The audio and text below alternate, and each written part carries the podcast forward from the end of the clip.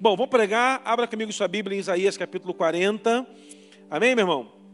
Isaías 40. E eu quero compartilhar com você esse texto da palavra do Senhor. Isaías capítulo 40. E estávamos falando à noite sobre um tema que era é, é, níveis de batalha que estamos passando e passamos na nossa vida. E essa seria uma palavra trazida à noite, mas à noite a juventude vai estar à frente. E hoje vamos falar sobre a importância de entendermos o estágio que estamos na nossa guerra. Irmãos, a gente passa numa guerra em nossa vida e não sabemos em que pé ela está. Na estratégia de batalha, eu imagino que o inimigo também prepara níveis de ataque contra a nossa vida. Eu louvo a Deus porque já conseguimos abrir os olhos para entender que nós estamos numa guerra. E essa guerra eu quero dar para você uma notícia boa, mas uma notícia ruim. Qual você quer ouvir primeiro, boa ou ruim? Eu vou dar ruim primeiro e vou dar boa depois, porque pelo menos a boa consola o coração. Posso ouvir no glória a Deus? Então, a notícia ruim é que a batalha nunca vai terminar. A notícia ruim é essa. Mas a boa é que você já é mais que vencedor em nome de Jesus. Viu como é que você consolou o coração? Irmão, o diabo nunca vai parar de te perturbar. Só se você fizer um pacto com ele. É uma dica que eu te dou. Yeah. Pastor, e no final? Bom, no final você vai ter que entregar a alma como pagamento. Não, então eu não quero. Faça um pacto com a cruz porque assim você já está garantido que é mais que vencedor no final. Você devia estar tá aplaudindo o Senhor bem forte, irmão, por isso, porque, puxa vida. E o que acontece na nossa trajetória?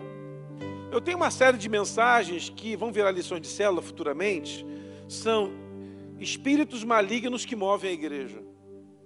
Por, por incrível que pareça, irmãos, por mais incrível que pareça, não, não vou falar não, que vocês não, vocês não estão prestando atenção. Vou falar para o pessoal de cá. Por mais incrível que pareça, meu povo, não é só o Espírito Santo que move a igreja. Vocês te contaram isso. Existe espírito faccioso que move a igreja, espírito de contenda, espírito de fofoca, espírito de divisão, espírito de mentira, espírito de sensualidade. Eu fiz uma série com sete mensagens, espíritos malignos que movem a igreja para a gente desbaratinar o diabo e tirar principalmente da nossa mente de que todo mundo é legal, todo mundo é bênção. Todo... Não, meu irmão, tem gente que não presta na igreja. Só não olha para não constranger, porque às vezes está perto de você, você vai constranger. Olha para mim, não olha para o Olha para cá, olha para cá. Eu não sei se você sabe, nem todo mundo que vem ao culto vai para o céu, meu irmão. Botou um mês na igreja, eu estou falando isso, né? Tem outra aí, irmão, que é boazinha. Se quiser, eu troco. Se quiser, eu troco. Vai dar tudo certo. Tem essa também. Posso continuar, amém? Então tá bom, vamos lá. Continuar na benção. E aí o que acontece, irmãos? Qual é o nosso desafio? É conseguir encontrar o nosso posicionamento. Porque quando você está posicionado no lugar certo, Deus vai fazer a obra certa na sua vida. E o que acontece é que muitas vezes, em muitas das nossas trajetórias, nós cometemos a falha de não saber em que nível estamos da guerra. E eu quero pregar para você hoje que está desanimado, que está doido para dar um chutar o, balde. A expressão tem aqui também, chutar o balde. Chutar o pau da barraca também tem aqui. Então eu estou em casa. Chutar tudo. Pastor, não tenho que chutar, vou chutar o gato. Irmão, chutar gato é crime. Estou te avisando, porque caso você chute o gato, você maltratou o animal, dá mais tempo de cadeia do que chutar uma pessoa que não é animal. Não sei se você sabe disso. Se você chutar um cachorro, você pega mais tempo de grade do que se você chutar o vizinho. Então, na dúvida, não chuta ninguém. Vocês pensaram que ia chutar o vizinho? Não, não chuta ninguém. Povo esquisito, irmãos. Estranho isso. Isaías 40 diz assim, o versículo 29.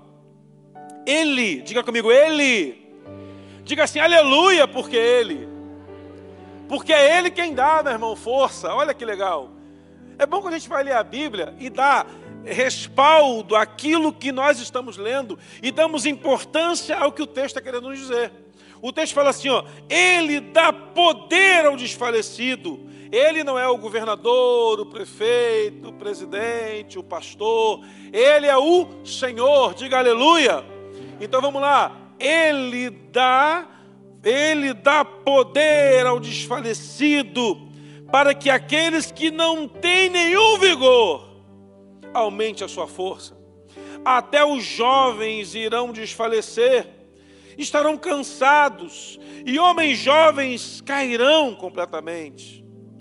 Todavia, porém, entretanto, mais aqueles que esperam no Senhor, quem espera no Senhor nessa manhã, diga eu, renovarão suas forças, diga eu, eles se elevarão com asas como águia, diga eu, eles correrão e não se cansarão, diga eu, eles caminharão e não desfalecerão, diga, essa palavra é para mim. Viu aí, meu irmão? Não é nenhuma, nenhum demérito estar desanimado na trajetória da fé. Não é nenhum demérito e não faz de você um crente menor ou maior. Irmãos, eu sei que é muito difícil alguém estar o tempo inteiro super motivado no seu trabalho. Eu sei que é difícil um atleta profissional dar o jogo de 90 minutos, mas cinco de acréscimo no primeiro tempo, mais cinco de acréscimo no segundo tempo no futebol. O cara está 90 minutos, mais os 10, 12 extra focado. Um atleta de vôlei, de basquete, por exemplo, que a troca de atleta é, é, é, é maior, o fluxo de atletas em quadra, é muito legal, é mais fácil. Mas imagina um jogador de tênis quando ele está sozinho na quadra contra o seu, seu oponente. E no meio daquela partida ele começa a desfocar. O que vai acontecer, irmãos? Ele vai perder. Imagina um lutador de boxe. Imagina lá um lutador de boxe no meio da luta, ou daquele do Vale Tudo, MMA, eu não sei como é que é, F, o UFC. O cara está lá no meio da luta, e de repente ele pensa assim: ih, tem que pagar amanhã a TV por assinatura. Tomou-lhe um socão, puf! Imagina, irmãos, um piloto de Fórmula 1 dirigindo o carro dele e na curva, na S do Senna, ele pensa assim: será que eu desliguei a panela de pressão? Não tem como, irmão. Foco 100%, foco integral. São pessoas treinadas, é um termo que usa hoje no esporte, atleta de alta performance um cara que se mantém focado eh, ali intensamente no que ele está fazendo, ao ponto de que para ele a bandeirada final, levantar o troféu, é mais importante do que tudo à sua volta, nada tem mais valor do que ele terminar aquela corrida e chegar em primeiro lugar. Nada é mais importante do que ele cobrar o pênalti, do que ele fazer o último saque, dele dar o último ace e ganhar a, a, a, sua, a sua prova, a sua modalidade. Nada é mais importante. Imagina um César Cielo, irmão, na beira da piscina, 200 metros ou 100 metros, e ele está ali se preparando para nadar, e de repente ele para e pensa: Mas será que meu filho tomou um antibiótico essa noite? Não dá, meu irmão. Os vencedores, aqueles que batalham numa guerra em conjunto, ainda têm a oportunidade de deixar sobrecarregado o outro. É aquele que no, no futebol chama de jogador moita. Aquele cara que se esconde no jogo importante, que fala que está machucado para não continuar na partida. Mas aqueles que batalham sozinhos não tem jeito, irmão, é até o final. O Rubinho Barrichello não corre mais, né? Parou de correr? Tem um bom tempo já, né? O Schumacher também não está correndo. Quem é? O Vettel está correndo. Vettel corre. Ele não pode, no meio dos pit stop, sair e botar outro piloto no lugar dele. A nossa batalha na caminhada espiritual é assim, irmãos, não é em conjunto, é individualmente. É você, você e mais você. Tipo aquele programa da Ana Maria Braga, né? Mais você. É você e você, meu irmão. O diabo, evidentemente, vai atacar na coletividade, mas ele vai atingir na individualidade. A ação do maligno contra uma igreja inteira porque ele está atacando a igreja hoje, vai atacar semana que vem, vai atacar mês que vem, não vai ter trégua jamais, porque nós não temos nada com o diabo. O nosso último compromisso com ele é pisar na cabeça dele no dia final, em nome de Jesus, porque essa é a promessa que há sobre nós. Em breve, o Deus da paz esmagará Satanás debaixo dos vossos pés. Então, essa é a nossa única garantia que temos. Nossa única aliança com ele é essa. Fique tranquilo que no final eu piso na sua cabeça. Entretanto, até, entretanto, até lá é uma guerra. E essa batalha, irmãos, ela passa por estágios. E dentre tantos os estágios, eu já falei sábado, domingo passado, e retrasado principalmente, o esgotamento espiritual, que é quando o seu físico e o seu emocional se encontram com a bateria lá embaixo. E você vai sugar forças de uma resposta na caminhada espiritual. Por isso que você percebe que pessoas emocionalmente saudáveis, elas conseguem lidar melhor com a sua espiritualidade. Não ficam se apoiando na espiritualidade do outro, na fé do outro, na palavra do outro. Irmãos, tem gente que anda por aquilo que dizem para ele. Fulano profetizou que isso e tal. Eu, eu, eu tenho um, acompanhei um pastor que ele casou com uma moça e separou depois de nove anos, porque alguém profetizou que ele ia casar com ela. E foi mais ou menos assim. vou te dar, vou te contar a história como ela é. Ele ia para um projeto missionário na Argentina, descobriu que para ir para lá tinha que ser casado. E aí ele estava orando, e minha irmã falou: Está orando por quê, meu irmão? Estou orando porque eu tenho que ir para a Argentina, fazer um projeto missionário lá na Argentina e, e, tem que ser casado, e eu já paguei tudo, e, e não sabia, e a igreja vai me enviar, eu não sabia, e tal. E aí tinha uma irmã do lado, você é solteira, filha? Sou casa com ele, em nome de Jesus. Sinto de Deus que vocês vão casar. E a moça era bonita, porque se fosse feia, ela falar, não, não é de Deus. Pô, não. Ele é espiritual, mas também não é trouxa, né, meu irmão? Pô, aí não, né? Você vai me, poxa vida, né?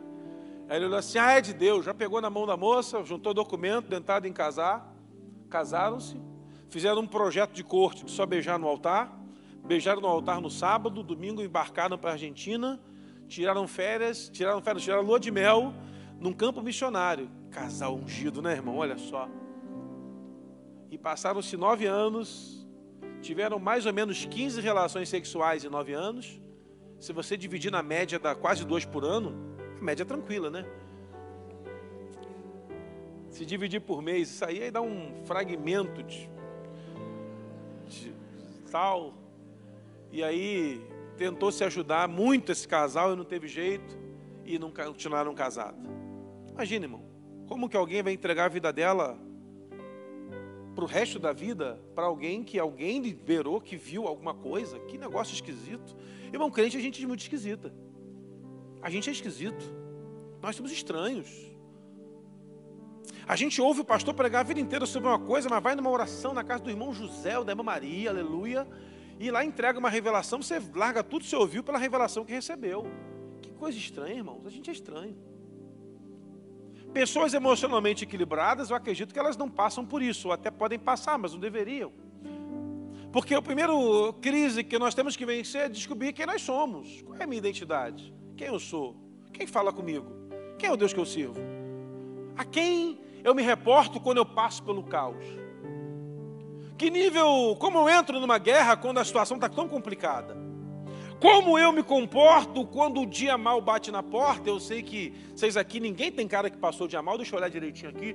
Ah, vocês não tem cara de que ninguém passou por luta aqui, não, irmão. O povo aqui está tranquilo. Eu vou continuar falando que alguém em casa já passou. De repente, estive lá na galeria. Tem até um flamenguista lá, Deus te abençoe. Hoje vamos ganhar do Vasco. Deus é maior. Deus é maior. Vamos lá, deixa eu olhar aqui de novo. Deixa eu olhar aqui. Ah, não, ninguém aqui passou por. Não, não sabe. O povo não sabe o que é guerra, não, não sabe. Mas, irmão, sabe aquele dia difícil? Aquele dia que é a fé ou a fé? Aquele dia que ou você permanece confiando em Deus por tudo, ou vai dar problema? Sabe desse momento que você passa?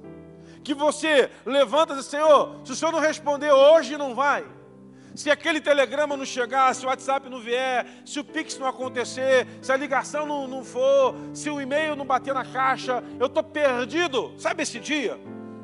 É nesse dia que nós declaramos para o céu e para a terra e para o inferno quem nós somos. Porque, irmão, com a conta paga, com o tanque cheio, com a empresa fluindo, com o ministério dando certo, Todo mundo é cheio de fé. Ah, irmão, não brinca não. Quando você está sentado no restaurante, o cara pergunta: é picanha ou salmão? Você é muito mais forte.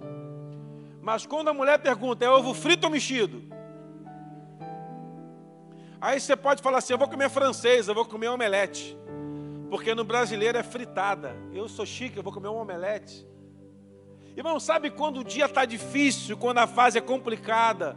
É aí que nós precisamos restabelecer as nossas forças da nossa bateria para provar para a atmosfera que está nos observando. Aquele texto de Hebreus que fala que estamos cercados por uma gigante nuvem de testemunha, que estão nos observando, que estão tentando olhar de que lado estamos, de como respondemos à crise.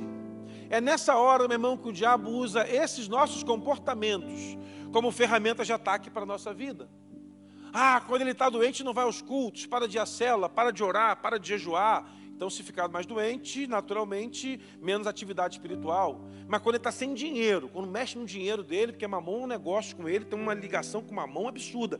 Não consegue. Quando o pastor Miguel ficou falando de oferta, não, mas fala demais de oferta, irmão. Se não for na oferta, a igreja não vai. Lamento informar você que o nosso dinheiro vem do, vem do, bolso do povo, não veio do céu, não. Espero em Deus que um dia a gente tenha unção para orar e haja parede e a parede se levante, porque até hoje Deus não liberou essa unção sobre a igreja. Então temos que ofertar, contribuir, participar, investir, semear. 70% é pouco, vamos chegar a cento e tantos por cento em nome de Jesus e vamos avançar. Temos que investir em mais patrimônio e assim vai. Mas aquela pessoa, irmãos, que quando o assunto é dinheiro já trava o bolso, já fecha a cara. Então o diabo sabe, se eu tocar ali, derruba. Casamento. Aquele cara que a esposa parece o Espírito Santo dele, ou o esposo parece o Espírito Santo dela. Aquela mulher que se apoia na espiritualidade do marido, aquele marido que se apoia na espiritualidade da esposa, aí o diabo vai lá e toca no espiritual, e aí o que, que acontece com aquele que está apoiado na coluna, que é o outro? Afrocha. O texto de Isaías, irmãos, está falando para Israel, mas serve para a gente. Israel, irmão, está numa crise de identidade gigantesca. E é na crise de identidade gigantesca que Israel comete seus maiores erros. Você quer o primeiro exemplo? Israel está parado na, na, na, na, em frente ao Sinai. Moisés ouve de Deus assim: sobe que eu quero falar contigo. Então Moisés sobe o monte Sinai. Hoje, irmão, para uma pessoa como eu e você subir o Sinai a pé, subindo numa galopada legal, vamos demorar de 5 a 6 horas para subir o Sinai. Olha que coisa legal. Cinco a seis horas. Seu Moisés, vamos chamá-lo de irmão Moisés. Os mais íntimos, o irmão Moza. Irmão Moza, garotão, na faixa dos seus 110 anos. Não, perdão.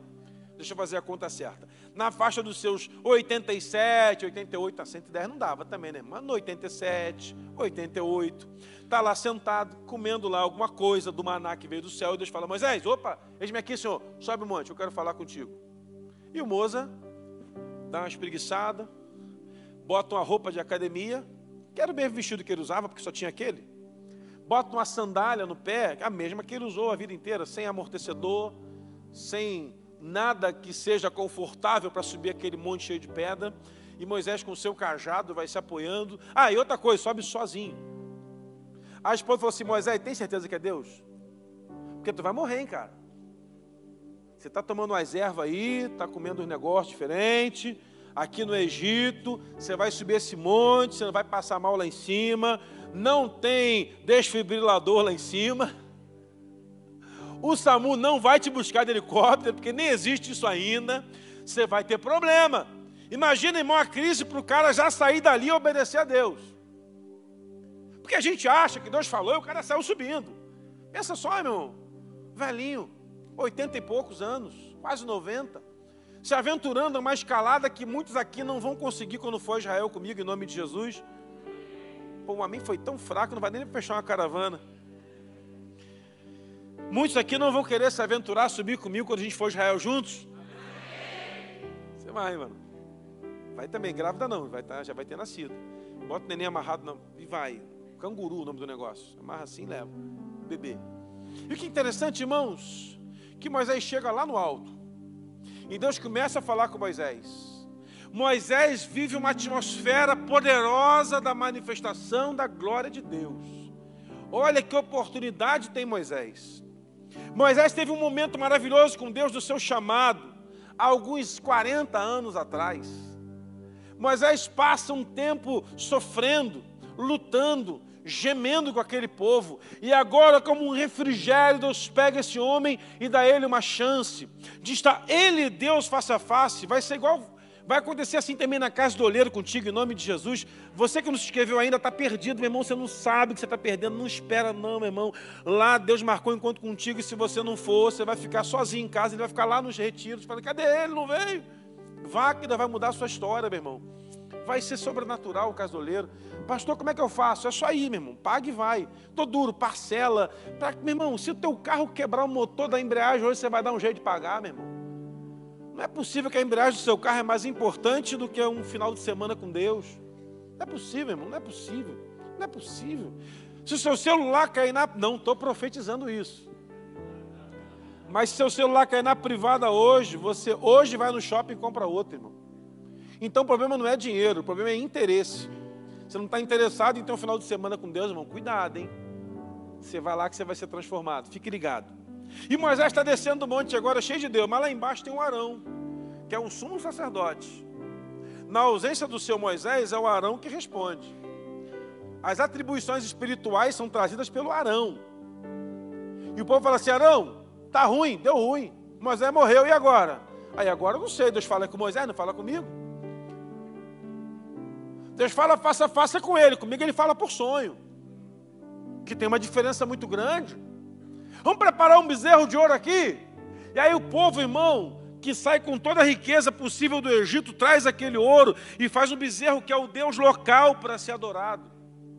Fica o primeiro ensinamento para a gente, irmãos. A circunstância momentânea não é resposta para a nossa vida. Não é porque você está no meio de um ambiente conturbado que aquele ambiente conturbado vai decidir quem você é. Não é porque você está no meio de pessoas que roubam que você vai ser um ladrão. Não é porque você está no meio de pessoas que adulteram que você vai ser um adúltero. Mas aquele povo está adorando agora o bezerro, porque naquela geografia o bezerro é adorado. A circunstância não é maior que o propósito, meu irmão. Anote isso no seu coração. A circunstância que você passa não é maior que a glória de Deus que há de ser revelada em sua vida. Entendeu isso? Então está ali, fizeram um bezerro e está todo mundo adorando. E desce Moisés, cheio de experiência com Deus, do, do, Sinai, e encontra um povo que abriu mão de esperar alguém contar para eles a sua experiência, simplesmente porque o momento que eles estão vivendo provou para eles que é mais importante do que esperar a manifestação da glória de Deus. Olha que interessante, irmãos, um povo que viu o mar se abrir foi o mesmo povo que preparou um bezerro. O mesmo povo que viu o pão do céu cair e ficar na porta da sua tenda e reclamou, e Deus enviou codornizes durante alguns anos para aquela geração, está agora adorando outro Deus, colocando ofertas, fazendo oferendas, celebrando e cantando os hinos para aquele Deus de ouro, de prata, de ferro que eles prepararam com o intermédio do sumo sacerdote, o que é pior, irmãos com o cabeça, o 01 da espiritualidade. Então, irmãos, cuidado. Não apoie a sua espiritualidade em ninguém. Busque suas experiências profundas com o Espírito Santo. Ele vai ter resposta para o que você precisa. Na verdade, ele é a resposta para o que você precisa. Porque nem sempre a resposta vem como eu preciso, mas ele vem, meu irmão. Ele vem. Você crê que ele vem? E o que é engraçado é que o texto para Isaías está trazendo um outro momento de, de, de, de declínio daquela geração, desanimada, desesperançosa. O povo, então, toda vez que Deus não respondia da vontade deles, eles corriam para os outros deuses. Toda vez que Deus não dava o que o povo precisava, corria para outra porta. Geração mimimi. Lá atrás já existia, meu irmão, não é só hoje não. Povo estranho Povo que vê Deus abrir o mar, mas adora outro Deus amanhã. Povo que vê cair pão no céu, mas busca outro Deus amanhã. Povo que vê Jesus curar, trazer vista aos cegos, coxos andam, paralíticos andam, mortos ressuscitam. E é o mesmo povo que gritou, Zana nas alturas, gritou, crucifica. Que coisa esquisita, irmãos. Há uma falta de reconhecimento de quem somos. Porque no nível da batalha que você está, além de saber em que nível de guerra você está, como você está preparado para essa batalha, irmão? Como você está preparado para essa batalha? O maior exemplo de um homem preparado para uma guerra é Jó. Olhe para o Jó. Eu sei que você não conheceu o Jó, Mas eu, quando chegar no céu, eu creio que vai estar na porta uma fila dos heróis da fé lá, da Bíblia, para a gente abraçar e dar um beijo nesses caras. O Jó tem tudo, é reconhecido na cidade, senta na praça para dar aula por sabedoria. Todo mundo quer estar com Jó. E a Bíblia vai dizer, irmãos, que à medida que a tragédia vai acontecendo, vai chegando a notícia: ó, teus filhos morreram todos. Enquanto o cara está acabando de falar, vem outro: teu gado morreu todo também. E aí deu uma praga lá, morreu tudo. E aí vem o outro, e também teve um problema, sabe qual? A plantação zerou tudo. A água que era potável está contaminada, está tudo ruim. E aí já olha para a pele e começa a ficar doente. E morre todo mundo. À sua volta, que ele ama, mas fica a esposa. Que perdeu fazenda, que perdeu pasto, que perdeu os filhos. E essa mulher, meu irmão, começa a ficar louca, pensa, meu Deus, o que está acontecendo? Jó, onde é que está o pecado em você? Por que ela não atribuiu o pecado a ela, mas ao marido? Porque é muito mais fácil encontrar, meu irmão, numa crise o problema do outro. Você está passando por isso, por esse motivo. Vou te dar um exemplo aqui. Sabia que nós somos especialistas em solucionar problema dos outros? Já reparou como é que a gente é? Se tu fizer isso, está certo. Às vezes está passando a mesma crise, mas aconselho o cara a fazer o que não faz. Você tem que orar mais, querido. Você tem que buscar mais a Deus, aleluia. Mas você está. Não, eu não, mas é você. Ah, viu? Que para o problema dos outros nós sempre temos solução. Já reparou que a gente se levanta para dar opinião na vida dos outros, achando que, ó, oh, faz isso que vai dar bom, hein? Ó, oh, eu tenho certeza que vai dar certo. Mas nós mesmos não, não, não nada. Para os outros nós temos solução. Olha a crise do Jó agora. A mulher está perturbando a cabeça dele. Ele fala, você está ficando louco. E está mesmo. Eu não me colocaria no mulher que perde sete filhos, casa, pasto, animal, servo, todo mundo morre. Não dá, eu não sei. Essa mulher enlouqueceu, irmão. É o natural. Mas o que me impressiona é que Jó não tem uma atitude, atitude natural. Ele tem uma atitude sobrenatural. O que, que ele faz? Jó não tinha lido esse texto ainda. Porque a história de Jó é pré-Isaías 40. Mas Jó é um homem que crê que ele dá poder ao desfalecido.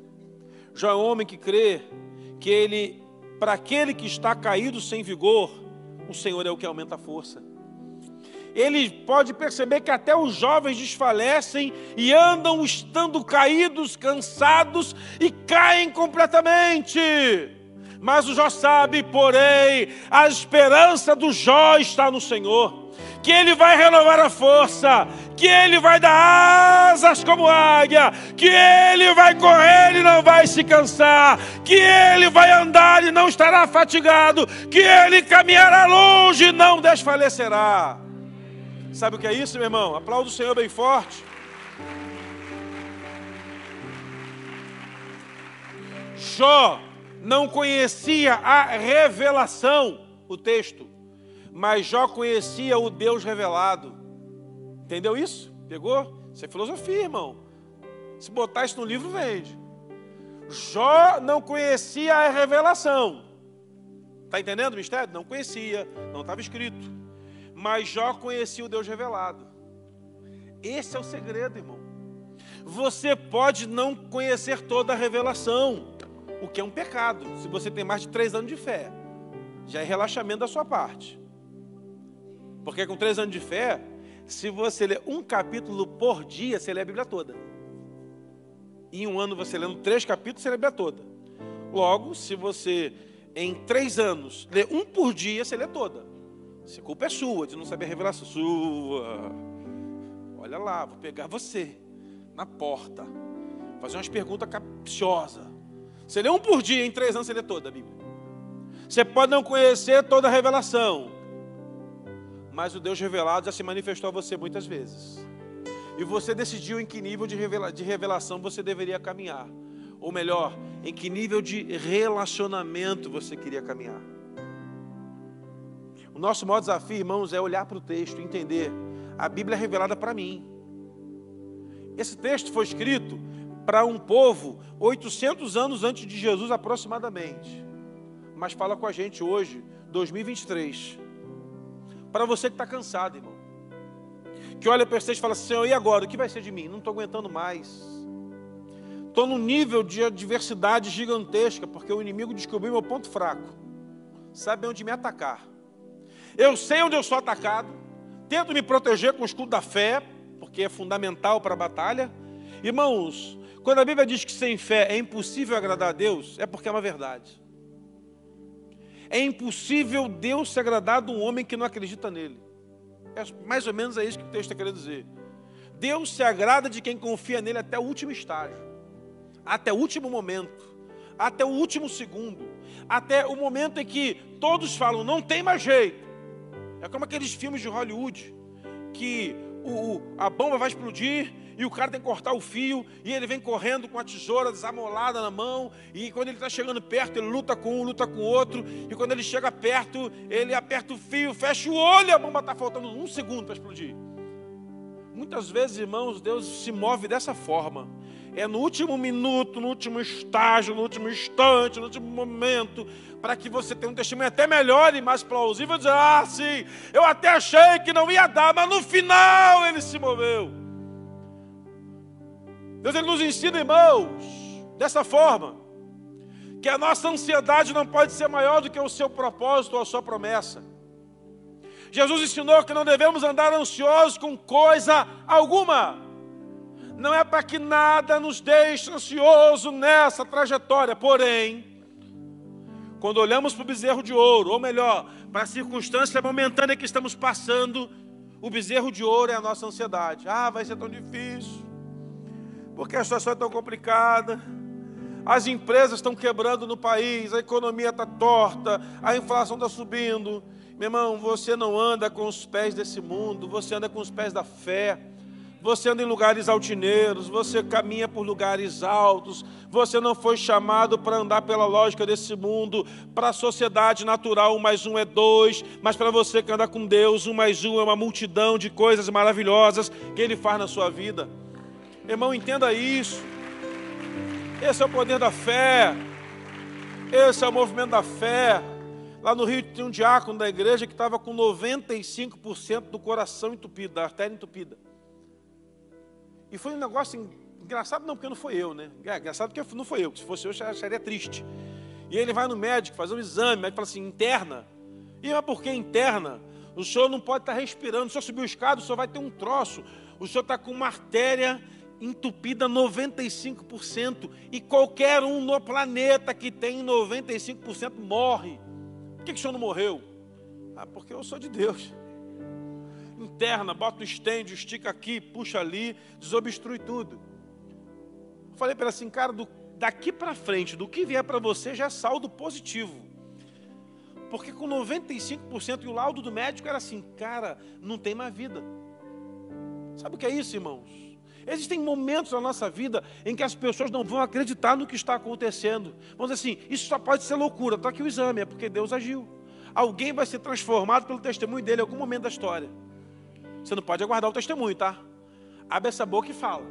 Fala o que Deus está fazendo. Profetiza na dúvida. Mas quando você sabe, quando você não sabe o que falar, profetiza. Quando sabe o que dizer, fala o que Deus está fazendo. Para que o diabo fique envergonhado e seu Deus seja glorificado ao final. Por isso é o testemunho. É interessante que o texto aqui está falando para um Israel que está cansado. E Deus, ele coloca todos no mesmo pacote: o velho, o novo, o jovem, o cansado, todo mundo. E o Isaías vai escrever para aquele povo o seguinte: olha, povo rebelde, de coração duro, difícil, povo conturbado de Jerusalém e cercanias à nossa volta, adjacências. Aprenda uma coisa: nós servimos a um Deus que dá poder a quem está desfalecendo, a quem já não aguenta mais esperar no Senhor, a quem já não aguenta mais ver a sua empresa enderrocada, não aguenta mais ver o seu casamento arruinado, ver os filhos perdidos, não aguenta mais ver uma família sem jeito, a conta bancária só negativa, não aguenta mais, eu não, não aguento mais, eu estou desesperado, eu quero morrer, eu quero sumir, eu quero ir embora do Brasil, e se puder ir para Marte, eu vou, eu quero sumir, eu não quero encontrar ninguém, está tudo ruim, nada está bom. Aí o Senhor falou para você, Ele vai te dar poder nessa manhã para você se levantar, para você voltar à batalha no nível certo. para você voltar de peito erguido dizendo: Olha, eu estou no nível de batalha em que parece que eu fui derrotado, mas em todas essas coisas eu sou mais do que vencedor. Porque esse é o caminho da fé. O entendimento da fé é mais ou menos esse, irmãos.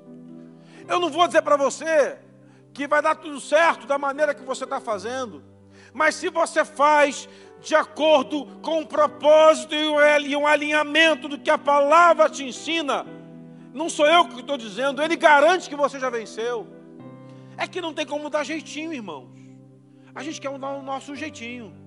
Aí na história do jeitinho, perdemos a batalha. Aprenda uma coisa, meu irmão. Deus não precisa de atalhos para operar o milagre que você precisa. Deus sabe o seu CPF, sabe o seu e-mail, sabe o seu CEP, sabe o seu Pix, Deus sabe o desejo que vai no seu íntimo coração e Ele não precisa de ajuda para operar o milagre que Ele tem para a gente. É que a gente fica dando uma ajudinha para o Espírito Santo, né, de vez em quando. Até nossas orações são mais ou menos assim, Senhor, seja feita a tua vontade. Entretanto, tem um negócio aí que eu acho que o senhor não está vendo. Eu estou com um problema X, que se o senhor resolvesse hoje seria tão bom. Não, irmão. Quando você decidiu entregar sua vida na mão de Deus, acabou. É entregar na mão de Deus. É o segura na mão de Deus e vai. O Isaías está ensinando para a gente que ele vai dar poder. Poder no grego é dínamo, explosão. Poder no grego é, o conceito de algo que recebeu uma pólvora ou uma química que explode, um dinamite. O conceito de poder no Velho Testamento é diferente do Novo. No Novo havia a revelação da explosão. No Velho não havia a revelação da explosão. Havia a revelação da capacidade que Deus dava a alguém a fazer algo que não era normal fazer com a sua própria força. Exemplo, Sansão. Sansão é o maior exemplo para a gente de poder. Deus visitou Sansão com poder e ele sozinho venceu os filisteus. Mas olha o propósito. Ele foi chamado para um desafio, não podia, eu fico com raiva do Sansão porque não podia cortar o cabelo. E toda vez que fala de cabelo eu fico meio triste. Assim como Absalão tinha um cabelo poderoso que, nossa, deixa para lá. Tinha que ter uma regra, todo pastor tem que ter cabelo. Né, Daniel? Fala aí, tem que ser cabelo. Mas essa regra não é para gente, não tem, é só para os nazireus, nós não somos. E aí o Sansão não corta o cabelo, e o Sansão, enquanto estava alinhado com o segredo, não tinha filisteu certo que entrava no caminho dele. Filisteu vinha, ele pum, rebentava. Dava-lhe um golpe de pá e acabou o filisteu. Um dia ele está sentado, amarra um de Sansão, ele pá, arrebenta a corrente, arrebenta todo mundo. Mas aí Sansão desfalece. Fala o que não poderia falar confessa o que não poderia confessar, destila o segredo que deveria ser guardado a sete chaves. E um dia Sansão dorme no colo da mulher que ele ama e não deveria amar, e recebe uma amarra nas suas mãos, nos seus pés, e é preso pelos inimigos, tem seus olhos furados, vira bobo da corte, e tudo acaba. Aquele homem que era o maior herói que Israel tinha naqueles dias, o juiz mais poderoso que tinha Israel, não havia dúvida de que o poder de Deus era sobre ele porque saiu do propósito, virou um palhaço.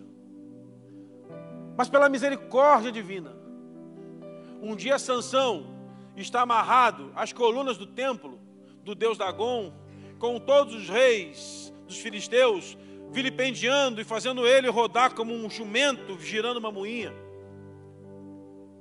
O Deus que prometeu força e poder a Sansão é o mesmo Deus que quando o cabelo volta a crescer, dá poder a ele de novo, só que ele não sabe.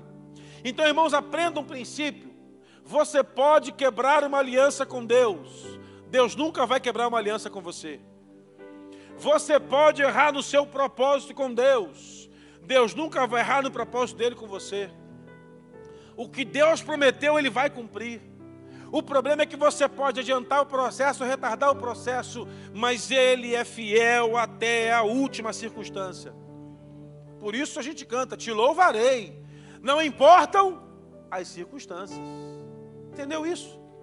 Quando você consegue cantar para Deus no meio de uma doença, no meio de um hospital sendo tratado e cantando que Ele é poderoso, Eu fui visitar uma pessoa no hospital, irmãos, que veio a falecer, num estágio conturbadíssimo de uma enfermidade. Não tinha mais jeito. O médico falou: não tem mais volta. Na fé, orando. Cheguei no hospital para visitar a pessoa e a pessoa estava cantando louvores. E eu tinha que chorar, mas não podia, tinha que engolir o choro. Fica firme, não chora não. Que é quem tem que chorar é ela, meu irmão. Esse cidadão aí que não era para estar tá aqui e estava cantando que Deus é poderoso. Sabe o que é isso, irmãos? Aquele que sabe onde colocou os seus pés. Estabeleceu os seus pés sobre uma rocha que está firme, estabelecida, que é Cristo, e a sua fé está consolidada nele, e ele sabe que, mesmo que feche, o, feche os olhos nessa terra, perdida, perene, onde o pecado tomou conta de tudo. Quando ele abrir os olhos no outro estágio, vai estar no céu, andando em ruas de ouro, na Nova Jerusalém, na terra que o Senhor prometeu para mim e para você, e andaremos lá muito breve, em nome de Jesus. Ah, para você que está na guerra, meu irmão, e está desfalecido, o Senhor quer liberar poder sobre sua vida nessa manhã, mas poder com propósito, porque o Senhor te unge para. Aprenda isso. Jesus chega na sinagoga e ensina: O Espírito do Senhor me ungiu para. Aí vai proclamar libertação a cativos, liberar doença de enfermos, pôr liberdade aos gemados, pregar o ano aceitável do Senhor. Uma unção de poder de Deus vai ser liberada nessa manhã e você vai sair daqui voltado ao seu foco, ao seu propósito de novo em nome de Jesus. Porque se Deus liberar poder sobre você para você guardar numa gaveta, que Ele dê para mim que ele dê para o irmão do lado. Deus ele quer potencializar seu povo e a sua igreja para um tempo de avamento, de restauração, de renovo e de milagres. Avamento, restauração, renovo e milagres. Diga comigo, avamento, restauração, renovo e milagres. É mais ou menos nesse estágio. A restauração, o renovo e o milagre acontecem quando o avamento chega. Onde o avamento se manifesta, irmãos, os demônios vão embora, as enfermidades caem por terra, Deus faz tudo. É o caminho-chave. É por isso que vamos buscar a partir de agora. Avamento, poder. O Senhor manda poder, mas qual é o objetivo? Para que você quer poder? Ah, eu quero poder para pregar, para fa ficar famoso? Não. Para transformar os cativos, aleluia, então receba poder. Para curar os enfermos, manda no centro médico, lá tem um médico que vai dar. Não, não. Não é para ficar famoso, nem para ganhar dinheiro, é para provar para as pessoas o poder do Evangelho. Então, toma poder para curar os enfermos. Eu acho, meus irmãos, que Deus quer distribuir poder sobre a sua igreja nessa manhã, principalmente para vencermos, em primeiro lugar, as batalhas que estamos vivendo. Qual é a batalha que eu estou passando? Qual o nível de guerra que eu estou vivendo? Em que estágio da luta eu estou? E eu, eu curto basquete, eu gosto de assistir. E o jogo é um jogo de uma. O jogo de basquete tem 40. Agora aumentou, né? São 48 minutos. E durante 45 minutos é de um jeito. Os três últimos minutos são estratégicos. É pedido tempo na hora certa. O arremesso é preciso. A falta é direcionada. Tudo é milimetricamente calculado, como um jogo de xadrez. Se eu jogar, mexer o peão da maneira errada, o cavalo vem e toma casa, e daqui a pouco é checkmate. Tudo milimetricamente calculado. Eu creio, irmãos, que uma guerra espiritual também é milimetricamente calculada. Para eu dar o passo para frente, eu tenho que saber em que estágio eu estou hoje. Tem pessoas que avançaram demais da guerra, estão perdendo, porque estão guerreando guerras que não são suas. Tem pessoas que recuaram demais na batalha. Já era para estar lá na frente. Quer um exemplo? Já era para sua casa ser uma célula, meu irmão. Já era para você liderar uma célula. Já era para você ser treinado para liderar uma célula e multiplicar sua célula para abençoar outras famílias. Mas você está lá no estágio, ah, minha casa é pequena. Deus vai abençoar naquela casa pequena, meu irmão. Tanta gente vai se converter ali que você vai ficar até constrangido. Ah, mas eu não sei falar direito. Essa desculpa já deram na Bíblia e Deus botou palavra na boca. Mas eu sou muito novo. Já foi também com Jeremias, não colou. Mas eu sou de lábio impuro. Também não cola, não. Toda desculpa que você der para Deus, alguém já deu na Bíblia. Ah, mas eu, eu sou de lábio impuro. Vai vir um fogo na tua boca hoje, vai queimar tua boca, teus dentes, tua língua, e você vai falar uma língua diferente e não vai mais falar de coisas estranhas dessa terra, em nome de Jesus. Talvez falte se você santificar mais sua língua, para que Deus coloque a palavra dele na sua boca. E aí eu fico olhando, irmãos, como alcançar força se eu estou desfalecido? Creio que ele tem poder para liberar.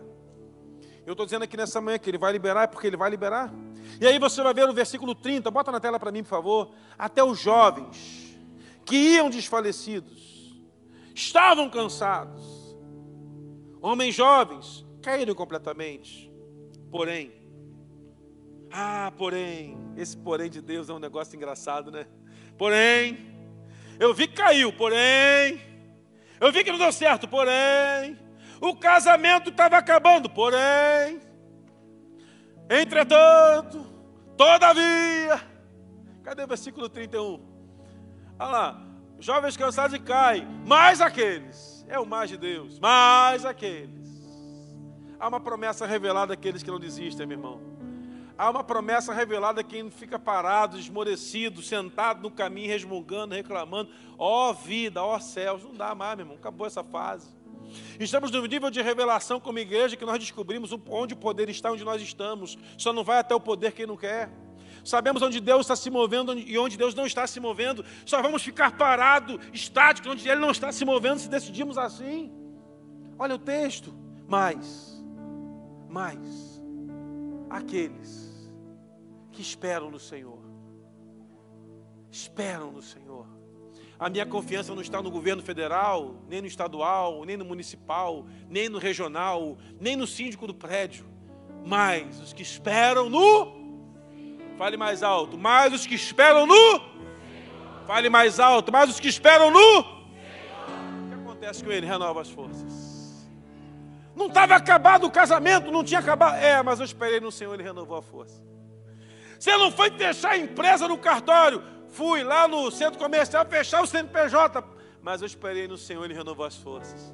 Mas seu filho não estava na cocaína, na maconha, na prostituição. É, mas eu esperei no Senhor e hoje ele é um profeta de Deus. Ah, meu irmão, os que esperam no Senhor, os que esperam no Senhor têm uma só garantia: eles renovam as suas forças. Não garante que vão vencer, mas te tornam mais fortes. Não garante a vitória, mas garante poder. Não garante que eu vou vencer, mas me garante mais forte. E quanto mais forte eu estou no Senhor, mais difícil eu vou ser uma presa para o diabo. Quanto mais forte eu estiver no Senhor, mais difícil vai ser para o diabo me abater. Quanto mais forte eu estiver no Senhor, mais difícil vai ser para eu ser derrubado pelo diabo e as trevas. Quanto mais forte eu estiver no Senhor, menos eu serei abalado por aquilo que o mundo me oferece. O segredo então está em poder para fortalecer. Diga comigo: poder para fortalecer. Poder para fortalecer. Então entenda, Deus faz a parte dele, libera poder. Amém? E eu faço a minha parte, me fortaleço. Quer a dica? Muito jejum. Muita oração. No seu carro coloque louvores. Que enalteçam o nome do Senhor. Pastor, mas eu gosto tanto da Ivete.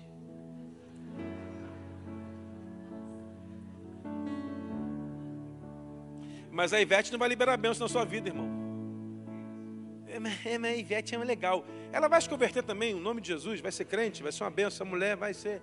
Mas não é ela, você tem que ouvir a Nívia, que é melhor que ela para mim.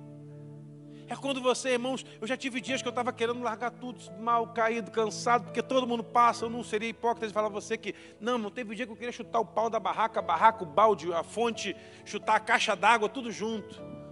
E aí eu estava lá, meu irmão, é, é, como diz um amigo meu, capixaba, mocambuzo, surumbático, os quatro pneus arriados, o step furado. Pensa assim, meu Deus, o que vai ser de mim agora, Senhor? Não dá mais, eu não aguento mais. Senhor, por que você me chamou para passar por isso? Aí vem a palavra do Senhor. Os que esperam no Senhor, renova as forças. Sabe o que é lindo, irmãos? Que se eu estou aqui hoje, é porque um dia eu também estive cansado para cair mas eu esperei no Senhor. Sabe por que você está aqui sentado hoje? Porque apesar do dia ser difícil, você ainda está esperando no Senhor. Ele vai liberar o poder necessário para você se colocar restaurado no nível que você precisa para alcançar a batalha que Ele colocou você e vai te fazer mais que vencedor em nome de Jesus. Eu queria que você abaixasse sua cabeça para orar onde você está aí. Eu queria orar com você onde você está. E eu queria que você dissesse para Deus a verdade. Fala a verdade para Deus. Irmão, Ele aguenta. Vou te confessar um negócio. Deus aguenta ouvir a verdade. Você não precisa mentir, não. Ele aguenta ouvir a verdade. Fala a verdade para Ele. Fala como você está hoje. Pastor, eu quero enfiar a mão na cara daquele sujeito. Fala para Deus. Ele aguenta, ele está acostumado. Se se eu pudesse, eu atropelava ele com um trator, de, passava por cima mesmo.